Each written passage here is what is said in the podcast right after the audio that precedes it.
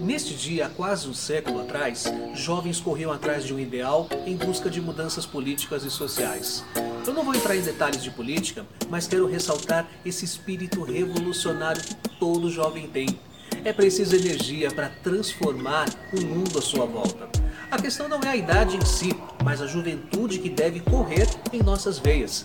Saber que podemos realizar mudanças naquilo que é preciso.